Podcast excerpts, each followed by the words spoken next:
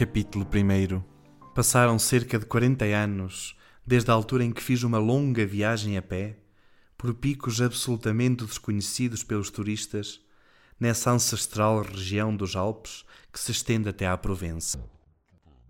A região é delimitada a sueste e a sul pelo curso médio do rio do entre Sisteron e Mirabeau, a norte pelo curso superior do Drôme, da nascente até Di, a oeste pelas planícies do Comtat Venessin e pelo supé do Mont Ventoux, inclui toda a parte norte do distrito dos Baixos Alpes, o sul do Drôme e um pequeno enclave de Vaucluse.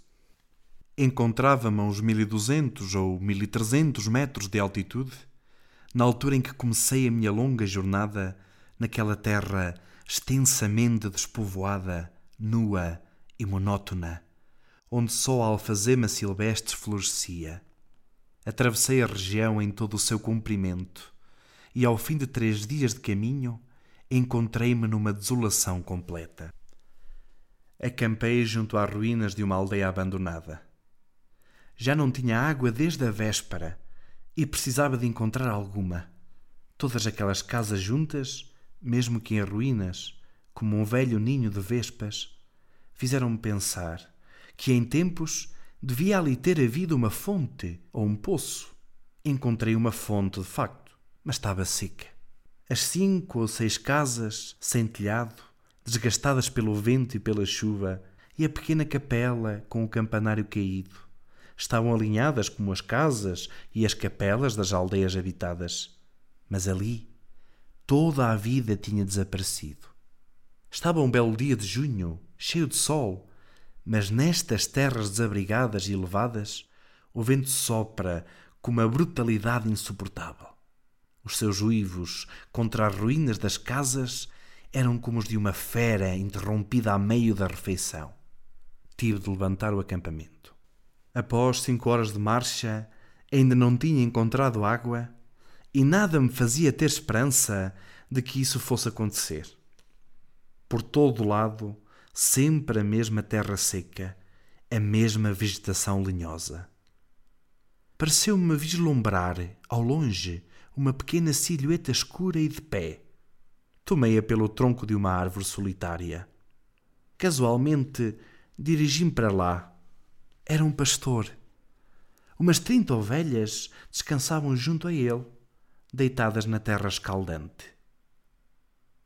Ofereceu-me de beber do seu cantil e pouco depois levou-me até ao redil das ovelhas, numa ondulação do planalto. Tirava a água excelente de um furo natural muito profundo sobre o qual instalaram um sistema rudimentar de roldanas. Era um homem de poucas falas, característica comum nos solitários, mas sentia-o seguro e com confiança em si próprio. Algo que parecia estranho naquela região tão inóspita. Não vivia numa cabana, mas numa verdadeira casa feita de pedra, onde era bem visível o seu trabalho pessoal de reconstrução da ruína que ali encontrara quando chegara.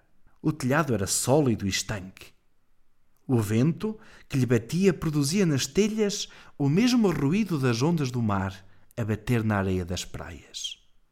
A casa estava arrumada, a loiça lavada, o chão varrido, a espingarda oleada. A sopa fervia ao lume. Reparei também que estava bem barbeado, que tinha todos os botões solidamente pregados, que a roupa estava remendada com tal minúcia que nem se dava pelos remendos. Fez-me partilhar da sua sopa e, quando lhe retribuí, oferecendo-lhe tabaco da minha bolsa, disse-me que não fumava. O seu cão, silencioso como o dono, era bem educado, sem ser servil. Ficou logo subentendido que eu passaria ali a noite.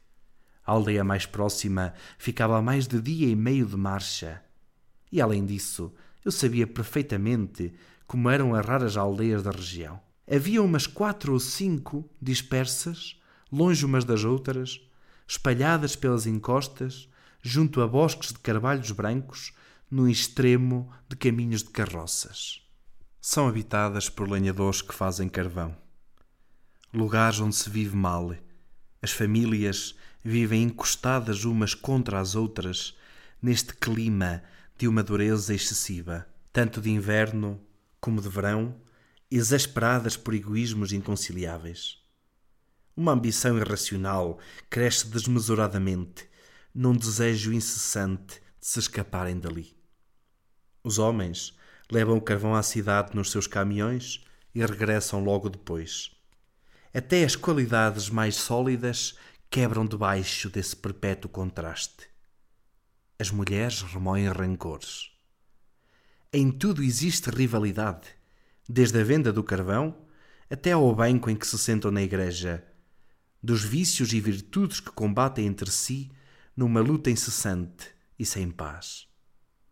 E além de tudo isso, o vento incessante e sem descanso irrita e enerva toda a gente. Há surtos de suicídios e muitos casos de loucura, quase sempre homicida.